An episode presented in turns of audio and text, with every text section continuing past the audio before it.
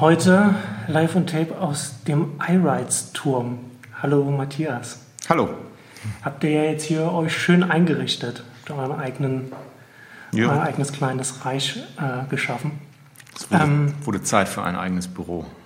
Habt ihr vorher die ganzen Jahre ohne Büro gearbeitet oder eher in kleineren Räumlichkeiten oder wie war das? Wir hatten immer ein Büro, in dem wir uns treffen konnten. Das war ein Raum, den wir immer nur quasi bestellt haben für uns, äh, aber eben nicht in der Friedrichstraße in einem von den von den Mietbüros da, sondern in Neukölln, äh, da wo iRides gestartet ist, also iRides Info. Und das hatten wir schon die ganze Zeit noch zur Verfügung, aber je loser der Zusammenhang dann wurde, desto seltener haben wir uns da auch gesehen. Was dann eben auch sich zu einem Problem entwickelt hat, weil wir gemerkt haben, man kann nicht wirklich gut arbeiten, wenn man sich zu selten sieht. Man kann einiges abdecken, aber dann doch nicht alles. Also wenn man dann äh, in, in denselben Räumlichkeiten sitzt und sich täglich sieht. Genau, also wenn man wirklich dann auch eine größere Gruppe wird, dann ähm, hat es irgendwann keinen Sinn mehr. Äh, es ist ja jetzt schon so, dass es passiert, dass wir wochenlang keinen Termin zusammenbekommen, bei dem zum Beispiel, äh, keine Ahnung, die vier Leute aus dem Kernteam oder so an derselben Besprechung teilnehmen. Hm. Wir sind einfach alle ziemlich viel unterwegs und und wenn man das dann auch noch versucht, nur noch virtuell zu machen, das funktioniert tatsächlich nicht. iRides gibt es ja gefühlt schon ewig. Ähm, ihr- habt ein iRides Info, hat, hat, äh, wann habt ihr damit gestartet? War das 2004? 2004 ist das Projekt begonnen worden und wir haben dann erst lange konzipiert und Inhalte geschrieben, weil ja auf der Website was draufstehen musste und online gegangen sind wir im März 2005. Ja. Hm. Und jetzt habt ihr euch dieses Jahr oder beziehungsweise vor ein paar Tagen erst ähm, groß erweitert. Also ihr habt, ihr habt jetzt irgendwie, ihr habt jetzt das iRides Lab gibt es jetzt, es gibt iRides Law. Ähm, was, was muss man sich dahinter vorstellen? Also die Firma äh, iRides Lab Partnerschaftsgesellschaft, die gibt es schon länger, die gibt es seit vergangenem Dezember. Wir haben nur sehr lange gebraucht, bis wir unsere Außendarstellung fertig hatten. Das ist ja, glaube ich, auch ziemlich typisch für äh, junge Unternehmen, wenn man so will. Ich behaupte mal, dass wir noch ein zusätzliches Problem haben. Wir haben zwar kein Produkt, das wir entwickeln mussten, aber wir haben natürlich Produkte, wenn man das so nennen will, die wir darstellen müssen. Das heißt, wir müssen irgendwie einen Weg haben, wie wir Leuten erklären können, was wir eigentlich machen. Und das ist ja ganz schön kompliziert. Da kommen wir ja sicherlich gleich noch drauf. Und deswegen haben wir eben relativ lange gebraucht, bis wir unsere Website fertig hatten, weil die auch komplexer geworden ist, als wir uns das am Anfang vorgestellt hatten. Also es ist nicht einfach nur so eine Visitenkarte, äh, wo man vier Kategorien hat und die Sache ist damit erschlagen, sondern wir haben ja so diesen Ansatz gewählt, den, das nach außen zu kommunizieren, indem wir in, diesem, in dieser Firma iRides Lab verschiedene sogenannte Labs haben und die sind jeweils mit einem bestimmten Thema betraut. Naja, und dann muss man natürlich die ganzen Texte schreiben. Die müssen auch prägnant sein, die müssen verständlich sein, die sollten einigermaßen einheitlich sein, damit es eben wirklich auch als gute Präsenz rüberkommt. Ja, und damit haben wir dann, oder dafür haben wir dann eben noch so lange gebraucht, weil ja alles andere auch in der Zeit passieren muss. Man muss weiter Aufträge bearbeiten, man muss Aufträge akquirieren, man muss äh, alles Mögliche tun. Äh, hat das eben einfach so lange gedauert, dass wir praktisch erst im Oktober dann unsere Website starten konnten, obwohl es ja eben die Firma offiziell schon seit Dezember gibt. Also seit Dezember 2011. Und wirklich angefangen mit der Planung, dass wir das machen wollen, haben wir noch viel früher. Also es hat mit Sicherheit ein Dreivierteljahr gedauert, bis wir dann eben so weit waren, dass wir die Firma ins äh, Register eingetragen hatten und uns klar darüber waren, welche Rechtsform wir überhaupt haben Das dauert dann immer alles länger, als man es vorher gedacht hat. Ja, ja, es dauert viel länger. Wir haben auch nochmal die Schwierigkeit gehabt, dass wir ja ähm, auch eben, du hast es schon angesprochen, mit iRights Law eine Kanzlei dabei haben und die müssen getrennt sein. Ne? Das heißt, äh, wir können nicht einfach eine Firma machen, die Rechtsberatung macht und äh, das, was wir sonst eben noch anbieten. Das müssen getrennte Einheiten sein. Da gibt es ganz bestimmte Voraussetzungen, die wir natürlich auch einhalten müssen. Und Ihr teilt euch sozusagen die Räumlichkeiten jetzt hier oder Nee, das kann man noch nicht mal so sagen, sondern es gibt tatsächlich abgeschlossene Räumlich äh, Räume für, für Law. ne? Hm, Denn okay. auch das sind so Sachen, die äh, da eingehalten werden müssen. Also das, das, das darf noch nicht mal quasi äh, in denselben Räumen äh, stattfinden. Ne?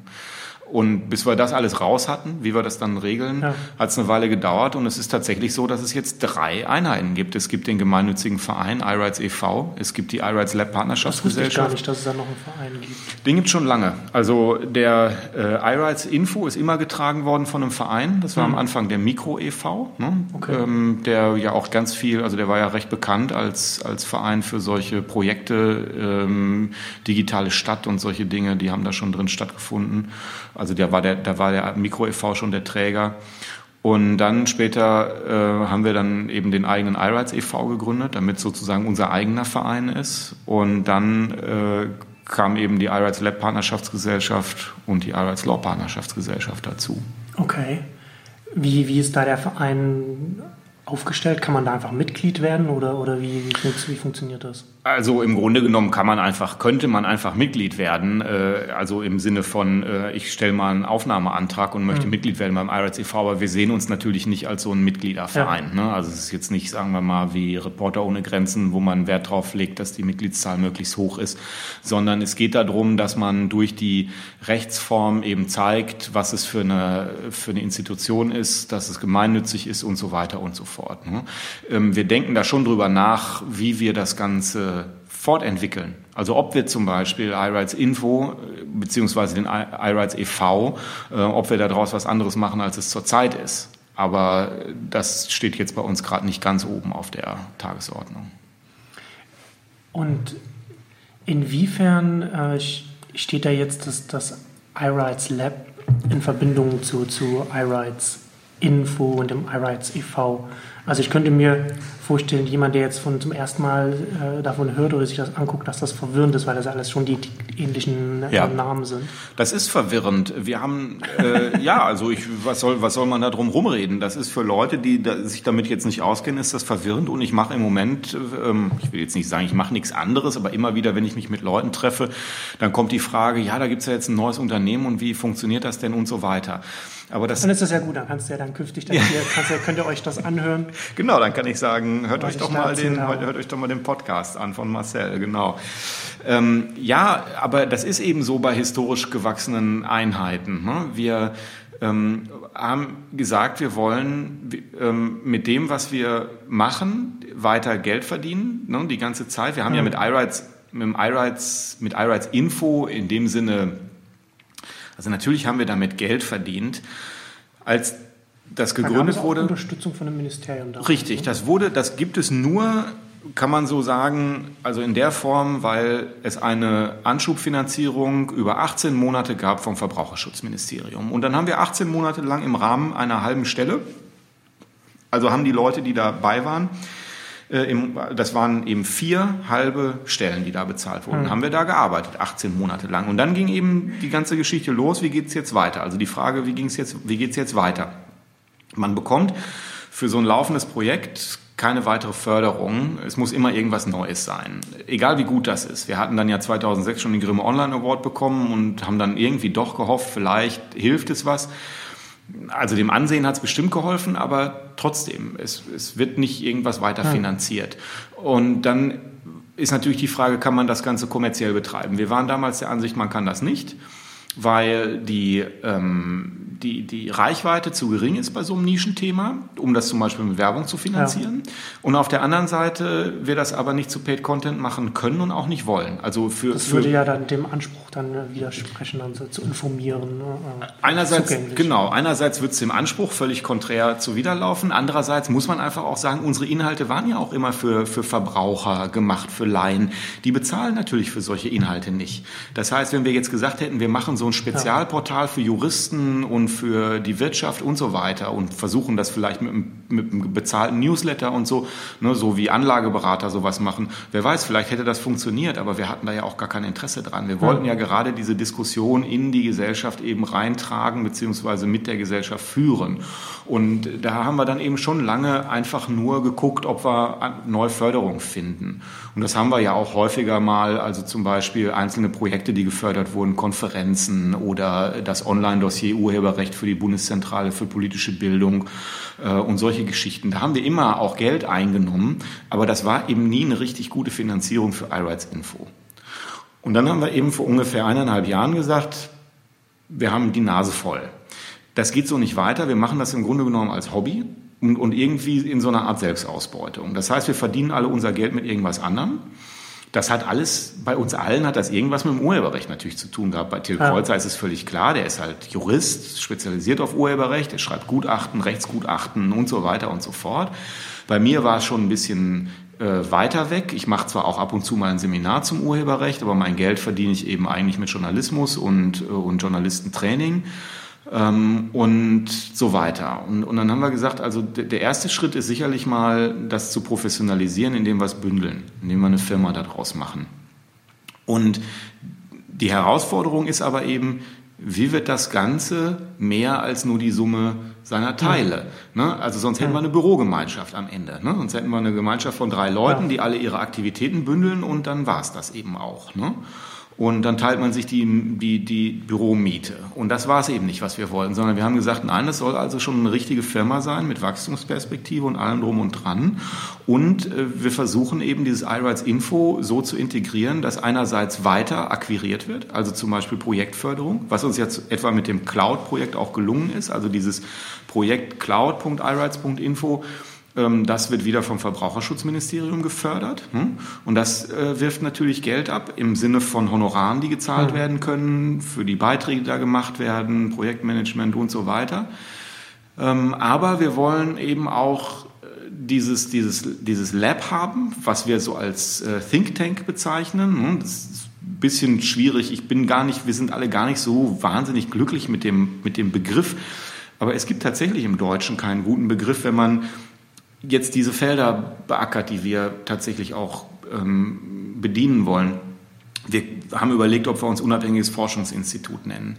Ja, das hätte aber nicht gepasst, weil wir eben auch sowas machen wie Training. Wir machen auch Beratung ne, und hm. der Teil fehlt dann wieder. Wenn es, wenn es jetzt Agentur nennst, dann klingt es wieder so, als würde man nur Beratung ja. machen. Ne? Und deswegen haben wir dann doch eben diesen Begriff Think Tank genommen weil man eben auch dann mit Fug und Recht sagen kann, darunter kann man das bündeln. Ne? Also man kann dann fragen, was ist angewandte Forschung, aber wenn wir White Papers oder, oder Gutachten oder sowas schreiben, das ist äh, eben genau angewandte ja. Forschung. Ja, auf jeden Fall. Also no? Ne? das, das, umschreibt es schon ganz gut. Ja, und, und äh, da hat uns dieser Begriff, äh, also ist eben der Think Tank-Begriff so der einzige, der wirklich passt.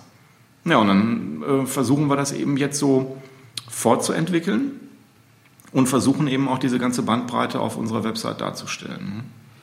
Du hattest vorhin ähm, bei, den, bei den Labs schon verschiedene Themenrichtungen angesprochen. Von, mhm. von was, von was ähm, sprechen wir denn da? Also wir haben jetzt schon ähm, bestimmt zehn verschiedene Labs, ich weiß es gar nicht genau auswendig, auf unserer Seite, die da, die da präsentiert werden. Und wir haben ist, das, ist, dann, ist das dann auf iRights Info oder ist das nochmal eine separate Seite? Nein, also es gibt die Website irights-lab.de. Das, okay, ist, das, die, das ist die vom, vom Lab. Genau, das sozusagen. ist die vom Lab. Okay. Ne? Ja. Und iRights Info bleibt iRights Info. Okay. Ähm, und das wird auch weiter so sein, dass das eben die unabhängige Informationsplattform ist. Ne? Also da wird jetzt zum Beispiel auch nichts irgendwie rübergeschoben oder hm. wie man das ja. so nennen will, von, von, von, im Sinne von Arbeit. Ne?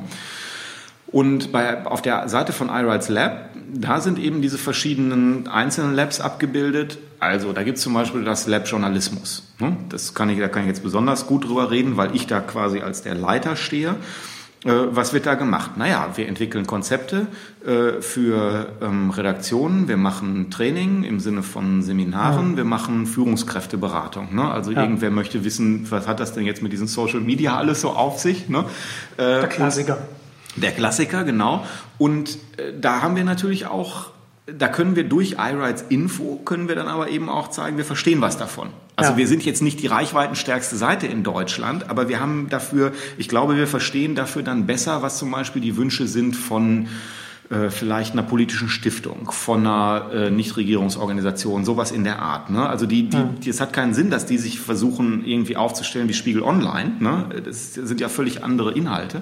Ja. Und da kann man dann schon das als praktisch als, als äh, Case Study oder, oder eben so als Best Practice Beispiel kann man das dann so zeigen, ne? was wir da machen. Dann gibt es das iRights Lab Kultur. Das nenne ich jetzt deshalb, weil da die erste große Veranstaltung schon stattgefunden hat. Also eigentlich die erste richtig große eigene Veranstaltung des iRights Labs. Da hat äh, Paul Klimpel eine Konferenz organisiert, die heißt Zugang gestalten. Die hat vor zwei Wochen stattgefunden in Berlin. Und da ging es zwei Tage lang im Jüdischen Museum mit richtig guten Partnern, äh, Stiftung Preußischer Kulturbesitz, Wikimedia, Open Knowledge Foundation, ähm, ging es eben darum, wie Museen, Bibliotheken, Archive mit dem hm. digitalen Wandel umgehen können, wie können sie ihre Sachen archivieren, zukunftssicher, wie können sie das auch den Leuten zur Verfügung stellen? Und eben auch mit diesem, also dieser Titel sollte auch eben so aussagen, Zukunft gestalten, Ausrufezeichen, wir wollen nicht die ganze Zeit nur lamentieren darüber, was alles so problematisch ist, das könnte man wochenlang, ne, weil die Bibliotheken nun mit dem Urheberrecht ganz besondere Schwierigkeiten ja. haben, aber wir wollen eben auch einfach Wege dafür zeigen, wie kann man es machen und, und vielleicht besser machen als bisher.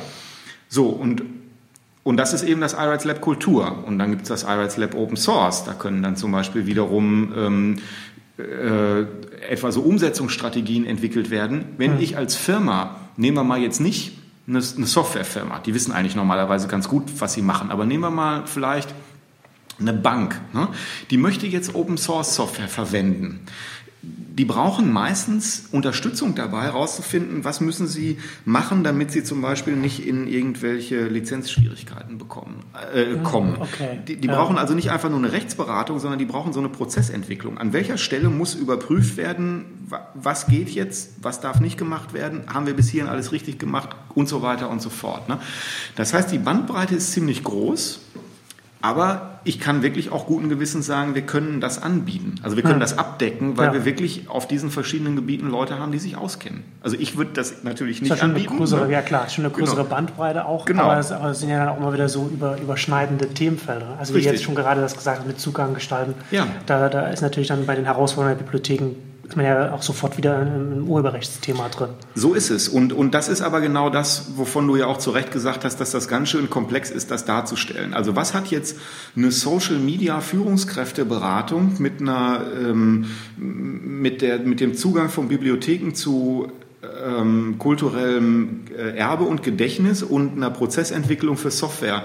Äh, was hat das miteinander zu tun? Und, und das ist schwierig, das darzustellen, aber ich glaube schon, dass uns das auch gelingt durch diese Struktur.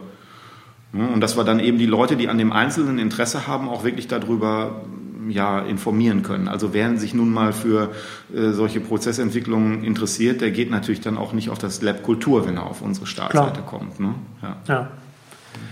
Und dann, das hattest du ja jetzt schon angesprochen, ihr habt jetzt äh, ein neues Informationsportal online gestellt zum, zu Cloud, Cloud Computing. Ja. Und da habt ihr ja äh, eine gute mediale, gutes mediales Feedback bekommen. Also hat es ja vorhin schon gesagt, auf Heise wart ihr, war da auf, auf in der Tagesschau. Wir waren in der 20 Uhr Tagesschau, also das war schon ziemlich cool. Ne? Das, äh hat man da dann so, hat man sofort dann äh, den Peak gesehen in den, in den Serverlogs oder, oder ist das dann eher zeitversetzt oder wie läuft das dann? Ich muss gestehen, ich habe es mir noch nicht angeschaut, ja. aber, aber äh, hier unser Webentwickler, der hat gesagt, man sieht es deutlich. Ja, ja, ja, ja das passiert schon. Ähm, wobei jetzt, glaube ich, bei der Tagesschau, wahrscheinlich ist das ein bisschen zeitlich versetzt, denn die Leute werden, sie sitzen ja nicht zu Millionen vorm Fernseher mit dem Laptop auf den Knien oder mit ihrem, mit ihrem Tablet-Computer. Ne? So weit ist es ja noch nicht. Ähm, aber klar, ich meine, wie viel gucken das jeden Abend? Sieben Millionen oder so? Ich weiß gerade nicht. Also ich habe nur letztens gab es ja die Zahlen, dass ähm, Tagesschau und die Tagesthemen auf einem All-Time- tief angeguckt ah, ja, okay. bei den, bei Dann den Quoten, aber immer noch, ne? aber immer aber, noch äh, ja. durchaus nennenswert. Ja. Ja, das war schon, das ist schon, das ist schon schick gewesen. Äh, jetzt ist natürlich die große Herausforderung, das irgendwie ein bisschen nachhaltig zu machen. Das heißt, wie ähm, bei iRights haben wir es geschafft, dass wir eine kontinuierliche Aufmerksamkeit haben, die gering ist. Also das ist ja immer die Frage, ja, ich meine, womit vergleicht man das? Ne? Es ist sinnlos, das mit, mit äh, einem, einem General Interest. News Angebot zu vergleichen. Ne? Ähm, und, und dann stellt man sich schon wieder die Frage, womit kann man es denn dann sinnvollerweise vergleichen? Ne?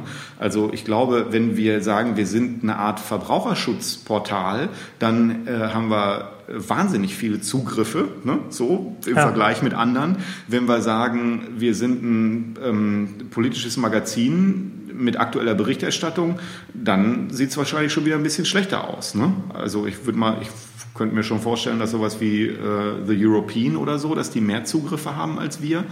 Und ähm, das ist einerseits, also ich weiß es nicht, aber einerseits würde es mich nicht überraschen, weil das Themenfeld natürlich eine ganz andere Bandbreite hat, kommen ganz andere Leute drauf. Andererseits muss man immer sagen, die Nische ist ja so gefeiert worden ne? als das große Ding und die große Möglichkeit. Und, und wir können einfach nur sagen, wir äh, geben uns schon Mühe mit dem, mit dem Personal, was wir haben. Ne?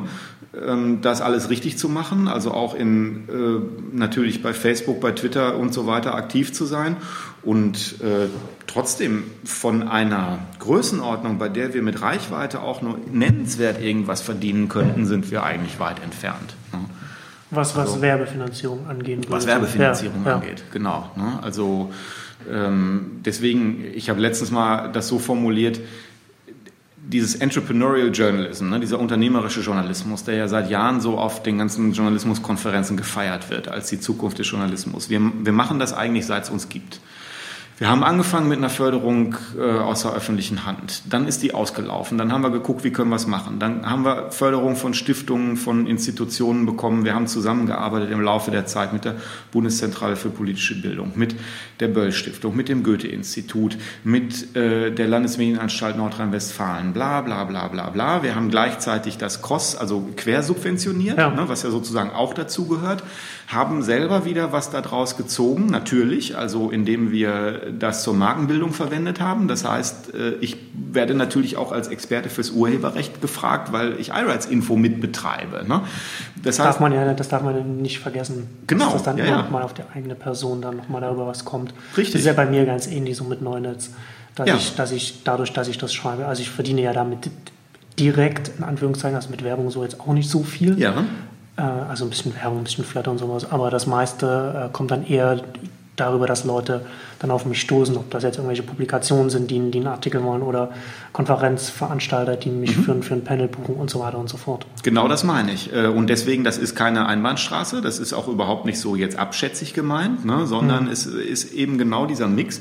Nur, was ich damit sagen will, ist, äh, so Angebote wie unseres, wir haben diesen Mix schon sehr, sehr lange, ohne dass wir das eben so genannt haben. Ja. Und ich behaupte aber, dass es eigentlich nichts anderes als das ist, was bei uns fehlt. Wir haben Content Syndication gemacht gemacht. Ne? Also na, Beiträge von uns erscheinen bei Golem, Beiträge von uns erscheinen bei ClickSafe, die für den Beitrag selber bezahlen. Wir dürfen den aber selber auch hm. wieder publizieren auf unserer Seite. Das ist typisches, typisches Content Syndication. Das heißt, wir verdienen auch Geld mit Inhalten. Ja. Wir lassen uns auch die Erstellung von Inhalten bezahlen, sagen wir mal vielleicht von der Bundeszentrale für politische Bildung, von Wikimedia und so weiter, äh, haben die aber dann wieder auch als Inhalt für unsere eigene Seite. Das heißt, ähm, ich behaupte mal, wir machen das alles schon ziemlich gut und das sieht man ja auch daran, dass es uns überhaupt noch gibt, ne? nach so langer Zeit. Also das ja, muss man ja schon als Erfolg. Gerade für das, für das, für das deutsche Web, wo, wo ja ähm, solche, solche Projekte nicht unbedingt so eine, so eine Langlebigkeit haben, wie man, wie man sich ja. gern, gerne erhofft, ist das auf jeden Fall,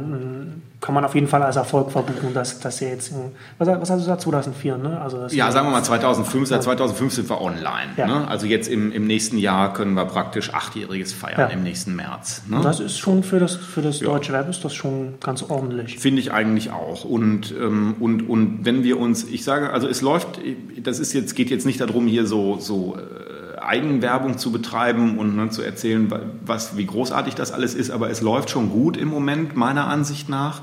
Dafür, dass wir noch sehr jung sind, ähm, also ich bin da wirklich optimistisch. Und wenn wir das früher angefangen hätten, also wenn wir uns einfach früher entschieden hätten, das zu professionalisieren mhm. und einfach unternehmerischer zu denken ne, in, dem ganzen, in diesem ganzen Feld, dann äh, könnten wir wahrscheinlich auch jetzt schon größere, noch größere Erfolge vorweisen. Ich glaube zum Beispiel nicht, dass bei uns, was Reichweite angeht, äh, da, da keine Luft ist nach oben. Ne? Man ja. muss da nur anders drüber nachdenken. Genau. Ne? Also auf jeden Fall bei dem Thema, das ist ja jetzt ein Thema, das gerade äh, interessanterweise dieses Jahr so hochgekocht ja. ist und, ja. und, natürlich auch jetzt noch auf lange Zeit hin ein Thema bleiben wird. Also es wird natürlich irgendwie in der Öffentlichkeit immer, glaube ich, eher so in Wellen dann wieder mal auf die Titelseiten der klassischen Medien äh, gelangen. Aber grundsätzlich ist es ein bestehendes gesellschaftliches Thema, das, das auf jeden Fall. Also wir müssen nur sehen, dass wir uns nicht von irgendwem anders die Butter vom Brot nehmen lassen, dass das Thema jetzt nicht mehr äh, zieht. Da müssen wir uns, glaube ich, die ja. nächsten fünf Jahre keine Gedanken drüber machen. Das glaube ich auch. Ja. Ähm, und ihr habt in diesem, was, was findet man denn auf diesem, diesem Cloud-Verbraucher? Das ist im Grunde genommen Zentrale. so, wie es damals bei iRights Info war. Wir haben Info gestartet, im Grunde genommen ausschließlich mit Hintergrundtexten plus ein paar Nachrichten. Wir haben eigentlich nie einen guten Begriff dafür entwickelt, weil es journalistisch dieses, diese Kategorie oder dieses Format auch gar nicht gibt. Wir haben das immer Hintergrundtexte, Servicetexte, Erklärtexte genannt. Das heißt, es geht darum, dass man zu einem bestimmten Thema eben wirklich genau erläutert, ähm, was ist jetzt der Fall. Bei Info war das dann eben sowas damals wie darf man Tauschbörsen benutzen. Ne? So, da, da, da würde man jetzt, wenn man für Zeit Online oder so schreibt, da würde man halt einen anderen Text schreiben. Der muss dann so quasi journalistischer sein, im klassischen ja. Stil. Dann musst du irgendeine Geschichte erzählen, du musst irgendeinen Protagonisten haben und so weiter und so fort. Ne? Bei uns war das einfach nur klar. Wir wollten äh, so deutlich wie möglich erklären, äh, was ist erlaubt, was ist nicht erlaubt, wollten aber eben auch versuchen, das zu erklären für Laien. Ne? Dass auch wirklich jemand, dem diese Fragen beantwortet haben möchte, die da beantwortet bekommt. Was viel schwieriger ist, als man sich vorstellt. Ne?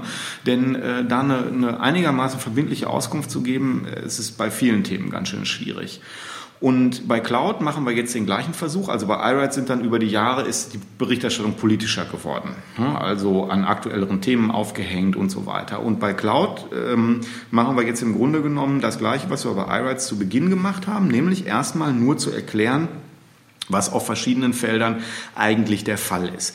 Ich kann als Beispiel äh, darüber berichten, über E-Books, weil das der Teil war, für den ich jetzt erstmal zwei Texte geschrieben habe. Das wächst ja alles. Also da ja. sind jetzt in manchen Kategorien sind da nur drei Texte und in anderen sind da schon sechs und so. Und das, das ähm, wird dann ja eben über den, über den, die, im, im Lauf der Zeit wird das ja noch anwachsen.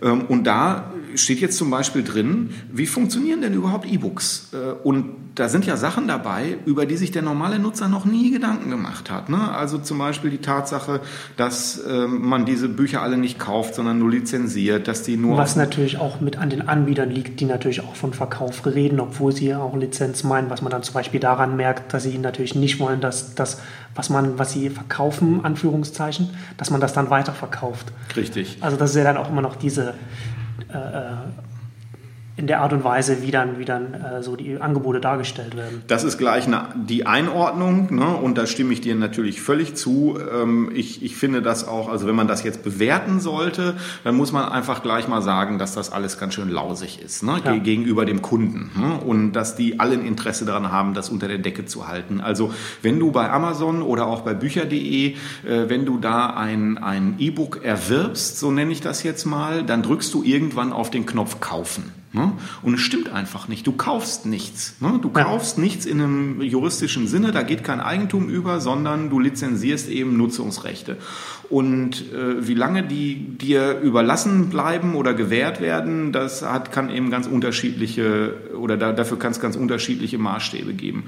Ähm, und, und das ist eben hochproblematisch. Und wir sind aber jetzt im Moment erstmal nicht dazu da, das alles zu bewerten, sondern wir sollen versuchen und wollen das ja auch, das einfach erstmal nur zu beschreiben. Ja. Die Wertung will man im Grunde genommen als Journalist, also je nachdem, wie man sein Geschäft versteht, aber ja häufig auch den Nutzern überlassen. Es geht ja nicht darum, dass ich denen ständig nur sage, was sie zu tun und was sie zu lassen haben. Die Leute können schon ganz gut selber entscheiden. Ja, man wenn, muss ja erstmal da ansetzen, so erstmal erklären, was überhaupt passiert. Ja, wenn sie Informationen haben. Ja. Wenn sie vernünftige Informationen haben, dann gehe ich schon davon aus, dass die meisten Leute eine vernünftige Entscheidung treffen können. Aber diese Informationen, du hast es schon angesprochen, die werden eben von den Anbietern nicht zur Verfügung gestellt, weil die genau nicht wollen, weil sie ein Interesse, die, weil sie ein Interesse daran haben, dass die Leute so im, im Unklaren sind darüber, ne, was sie ja. eigentlich dürfen und was nicht. Und ich meine, das hat uns bei, bei Info hat uns ja das ja quasi bei gewissen Akteuren in der Branche den Ruf eingebracht äh, oder die, die, die versuchen uns immer in diese Ecke zu stellen. Ja, das ist ja so diese alles umsonst, äh, Klicke und so weiter. Das liegt natürlich nur daran, dass wir etwa geschrieben haben, ähm, Tauschbörsen zu nutzen ist nicht per se illegal, sondern es kommt darauf an, was man da tauscht, ähm, beziehungsweise zur Verfügung stellt. Oder es kommt darauf an, ob man nur runterlädt oder auch, äh, auch zur Verfügung stellt und so weiter und so fort. Und das sind natürlich alles genau die Sachen, die die Musikindustrie, die Filmindustrie nicht differenzieren will. Die ja. möchten gerne sagen, Raubkopierer sind Verbrecher, möchten irgendwelche ähm, Kampagnen fahren, bei denen der Eindruck entsteht, jeder, der auch nur seinen Computer einschaltet, ist äh, mit einem Bein im Knast. Ne? Und dass die natürlich sauer sind, wenn wir sagen, nein, also die rechtliche Situation sieht tatsächlich ganz anders aus, das ist völlig verständlich. Damit können wir auch gut leben. Ähm, ich selber äh, halte dann aber eben entsprechend auch dagegen. Also ich bin da ähm, nicht persönlich, sagen wir mal, sauer oder angegriffen, aber es ist natürlich ganz eindeutig doppelzüngig. Ne? Auf der einen Seite immer zu sagen, wir klären die Verbraucher auf mit unseren Kampagnen, aber diejenigen, die tatsächlich die unabhängige Information bringen, dann äh, also denen so vorzuwerfen, ihr seid ja alle Piraten, das ist ja alles nur Geiz ist geil Mentalität. Das ist natürlich ja, ja. lachhaft. Ne? Absolut. Und mit dem, mit, dem neuen, mit dem neuen Portal macht ihr euch dann wahrscheinlich dann wieder an der nächsten Stelle dann Feinde, weil ihr dann natürlich dann auch wieder dann, weil ihr dann ja dann eher äh, euch sozusagen die Plattform an wieder anguckt, also jetzt zum Beispiel Amazon und wie das ja. dann überhaupt zum Beispiel abläuft. Das war jetzt vor ein paar Tagen auf Kata Info ein Artikel, weiß nicht, ob du den gesehen hast. Ähm, ich habe gesehen, jemand, dass er wo jemand ist. irgendwie sein, sein, ja. sein, genau, mhm. sein Kindle äh, oder sein Amazon-Account schließen wollte mhm. und dann festgestellt hat, dass damit verbunden ist, dass dann äh, das, das, Kindle irgendwie nicht mehr funktioniert. Ja. So, ja. Weil das halt äh, gekoppelt ist mhm. an, den, an den Account.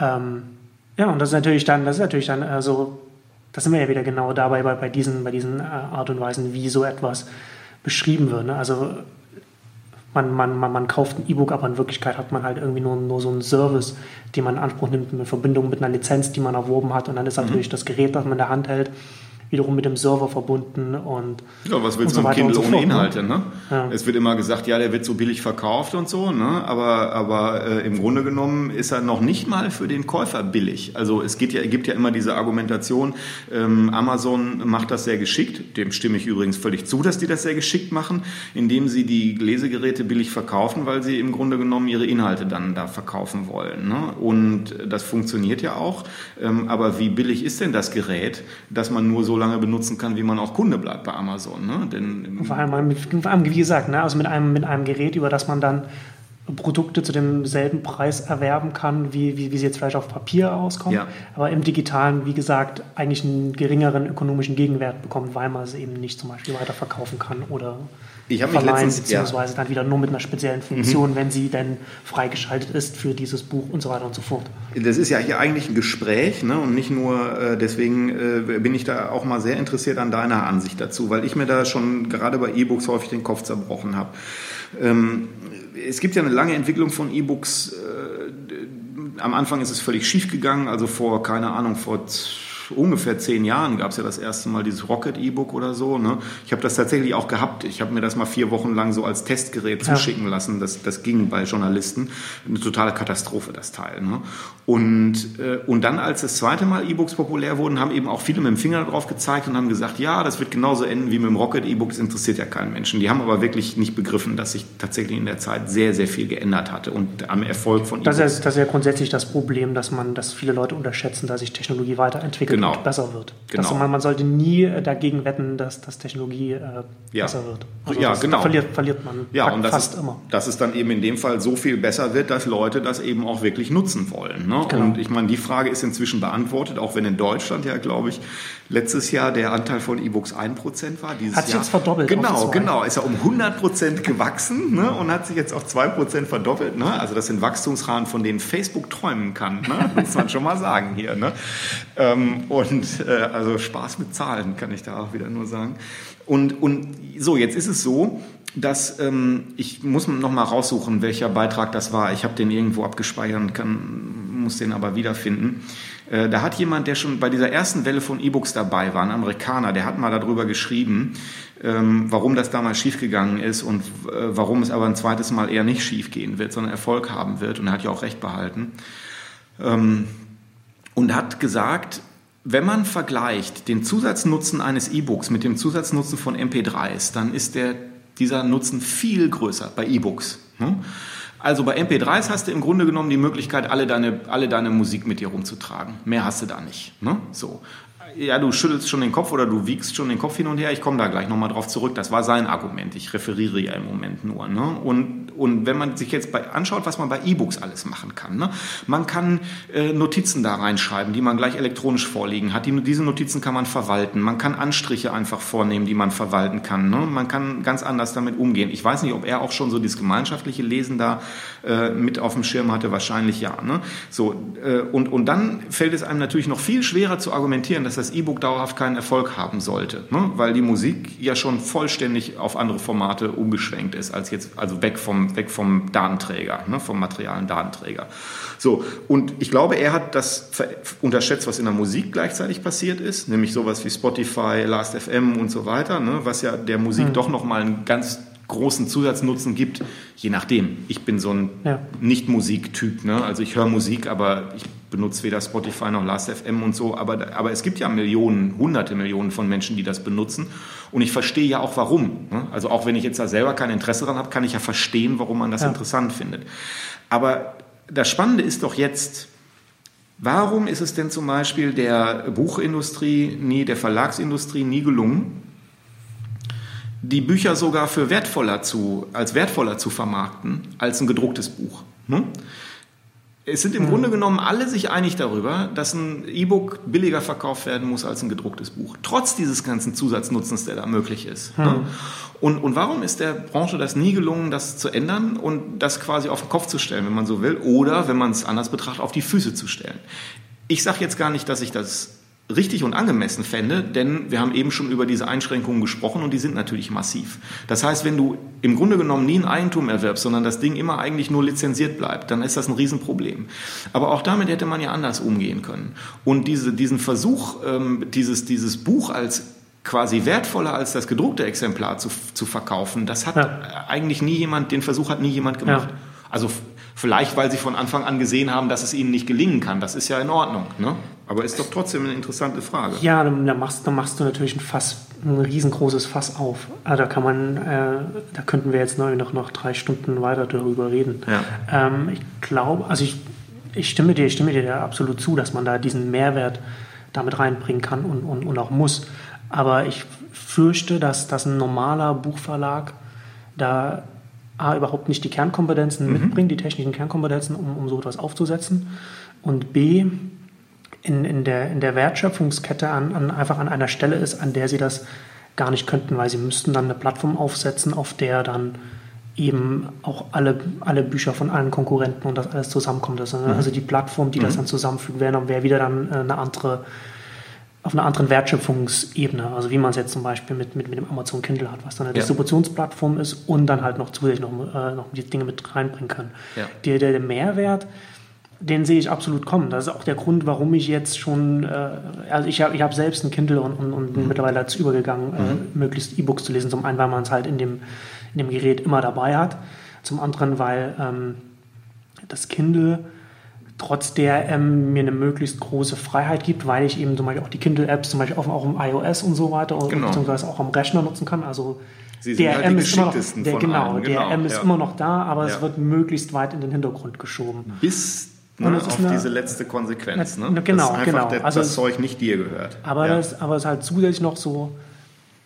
es ist bereits jetzt so die größte Plattform in dem ja. Bereich und es ist vom, vom größten E-Commerce-Konzern der Welt und, und, da kann man sich relativ sicher sein, dass, dass da auch in dem Bereich noch relativ viel passieren wird. Und ich glaube da zum Beispiel auch, dass dieser Mehrwert, wenn dann eher dann von da kommen wird. Und der, ich hatte ähm, damals auf Netzwert, ich 2000, weiß ich, 8 oder so, aber als das erste Kindle rauskam, gab es dann mhm. damals die erste, die erste Debatte dann dazu ähm, da auch darüber geschrieben, gerade was da, was da alles mit so einem E-Book-Service gemacht werden mhm. kann. Also man mhm. kann ja dann zum Beispiel auch wieder so eine, wie bei Spotify zum Beispiel, so eine mhm. soziale Ebene einziehen, genau. dass man sagt, man macht so einen virtuellen Buchclub, wo, ja wo dann die genau. Notizen genau. dann mhm. direkt, wo man die Notizen von den anderen sehen kann. Mhm. Oder man, wenn, da gibt es ja unzählige Möglichkeiten, wo man sagen könnte, äh, man kann von dem Buch sich irgendwie nur die ähm, die, die, die Markierungen anzeigen lassen, die Professoren gemacht haben oder so ja. etwas. Ne? Also ja. da, da ist ja unendliche Möglichkeiten. Ähm, die wiederum das sich bezahlen lassen könnten. genau, genau. Da, also da, da mhm. entsteht wieder ein ganz neues Ökosystem mhm. dann mhm. um, um lange Texte drumherum. Also kann man ja auch wiederum nicht mehr so richtig von Büchern, dann muss man ja nicht reden, um das dann äh, zu sehen. Ähm, ich sehe das ganz problematisch, was, was, was Buchverlage angeht. Ich hatte das in, ich glaube, in der zweiten Ausgabe von Exchanges, hatte ich das in einem Podcast von Exciting Commerce, hatte ich auch mit, mit äh, Jochen Krisch darüber geredet. Mhm. Ähm, das Problem der Buchbranche ist wahrscheinlich noch viel größer als für die Musikbranche. Mhm weil sie die Musikbranche in erster Linie eine, Distribu äh, äh, eine, eine Disruption der Distribution ausgesetzt war. Mhm. Also, also mhm. dass die Verteilung der Musik mhm. ganz anders ist. Aber die Musik selbst, also der Song, ob es mhm. als MP3 oder auf der CD oder Vinyl so, bleibt ja relativ gleich. Ja. Aber beim Buch ist es anders. Da ist das Produkt selbst nochmal so eine ja. äh, Disruption ausgesetzt. Ich habe ähm, für den Springer Viehweg Verlag da ein paar Kapitel für ein Buch geschrieben und habe das jetzt auch schon ein paar Mal erwähnt. Ähm, und habe da auch darin beschrieben, dass, zum, dass man zum Beispiel als Buchverlag, äh, wenn man jetzt zum Beispiel ein Kochbuch herausgibt, man nicht nur, nicht nur mit, mit, mit nicht, nicht mit irgendwie mit Piraten konkurriert, die jetzt irgendwie mhm. das, das, das Kochbuch als E-Book irgendwie mhm. äh, illegal runterladen, mhm. sondern mit ganz neuen Konkurrenten zu tun haben. Also zum Beispiel chefkoch.de. Genau, chefkoch.de, ja. so die Community, ne? die, ja. die, die, halt. Wo du vor allen Dingen dann einfach eingibst, ich will nicht das Ganze für zwei Personen machen, sondern ich will das Ganze für acht Personen machen und die Mengen berechnen sich automatisch neu. Ne? Das ist ein bisschen so wie, wie äh, hier das Beispiel, was Tim O'Reilly ähm, bringt, ähm, auch eben aus der Verlagsbranche. Die, die Konkurrenz zur Landkarte ist eben nicht die bessere Landkarte geworden, sondern die Konkurrenz ist Google Maps und äh, was auch immer für genau. Navigationssysteme. Ne, die, die Basis der Konkurrenz, also des Wettbewerbs ja. verschiebt ja. sich da. Ja. Ähm, und das ist ich glaube, das, ich glaube, das ist in der Buchbranche noch mhm. überhaupt noch nicht angekommen, was, was, was, also es ist so das, dieses ganze File-Sharing, worüber sie sich aufregen, was immer noch das, das, was das Thema ist. Also ist klar, dass er, dass er das, das, die, die sichtbare Gefahr. Mhm. Aber es ist bei Weitem nicht die, die größte Gefahr für die Branche. Ich habe das auch ja. auf den, auf den äh, äh, Buchtagen dieses Jahr, da war ich auf der, auf der ACAP-Tagung. Genau, du warst hatte da ich das äh, auch an, hatte ich mhm. das auch angesprochen hab, und habe dann auch das ich fürchte, dass es verpufft ist im mhm. Raum, aber habe auch gesagt, ja, ähm, dass das Problem, das Problem für die Buchverlage ist mittel- und langfristig auch, dass sie heute auf, auf DRM setzen und damit zu einem Login bei den Plattformen wie zum Beispiel Amazon Kindle äh, äh, mhm. führen. Mhm. Also das, das, das, DRM, auf das sie natürlich setzen, weil sie Angst vor dem, vor dem File-Sharing haben, wird ihnen äh, ja, hinten, ja. hinten, hinten in den, in, in, in, Im, Hintern, Im Hintern treten, genau. Aber das Interessante ist ja tatsächlich, ich meine, ähm, die Verlagsbranche ist ja auch groß und da gibt es ja auch ganz unterschiedliche Ansichten. Und der Börsenverein des deutschen Buchhandels, der als sogar extrem konservativ gilt und in vielen Fällen ja auch ist, die haben ja empfohlen, äh, den Verlagen auf DRM zu verzichten, also auf hartes DRM im Sinne von. Ähm, äh, der Börsenverein hat das gesagt. Mhm, ja? Der Börsenverein hat das mhm. gesagt. Die haben gesagt, also guckt euch, ja, guckt euch, ist aber auch schon länger her. Also ich müsste jetzt nochmal raussuchen, wo das genau ist, aber ähm, die haben gesagt, macht das lieber mit Wasserzeichen und so Geschichten, ne? also nachverfolgen, wo tatsächlich ein Missbrauch mhm. stattfindet. Ne? Und ich glaube, dass das äh, dann eher so dieser Selbstschutzmechanismus ist, weil die nämlich erkannt haben, dass wenn sie auf DRM setzen, sie sich im Grunde genommen in die Hände der großen genau. äh, Plattformbetreiber und, und Infrastrukturbetreiber geben. Ne? Und äh, das also voll nach hinten losgehen wird. Ja. Denn ähm, Deutschland ist ein, ist ein Buchland und ähm, da kann man ja auch einfach mal sagen, das wäre eigentlich auch schön, wenn das so bliebe. Ne?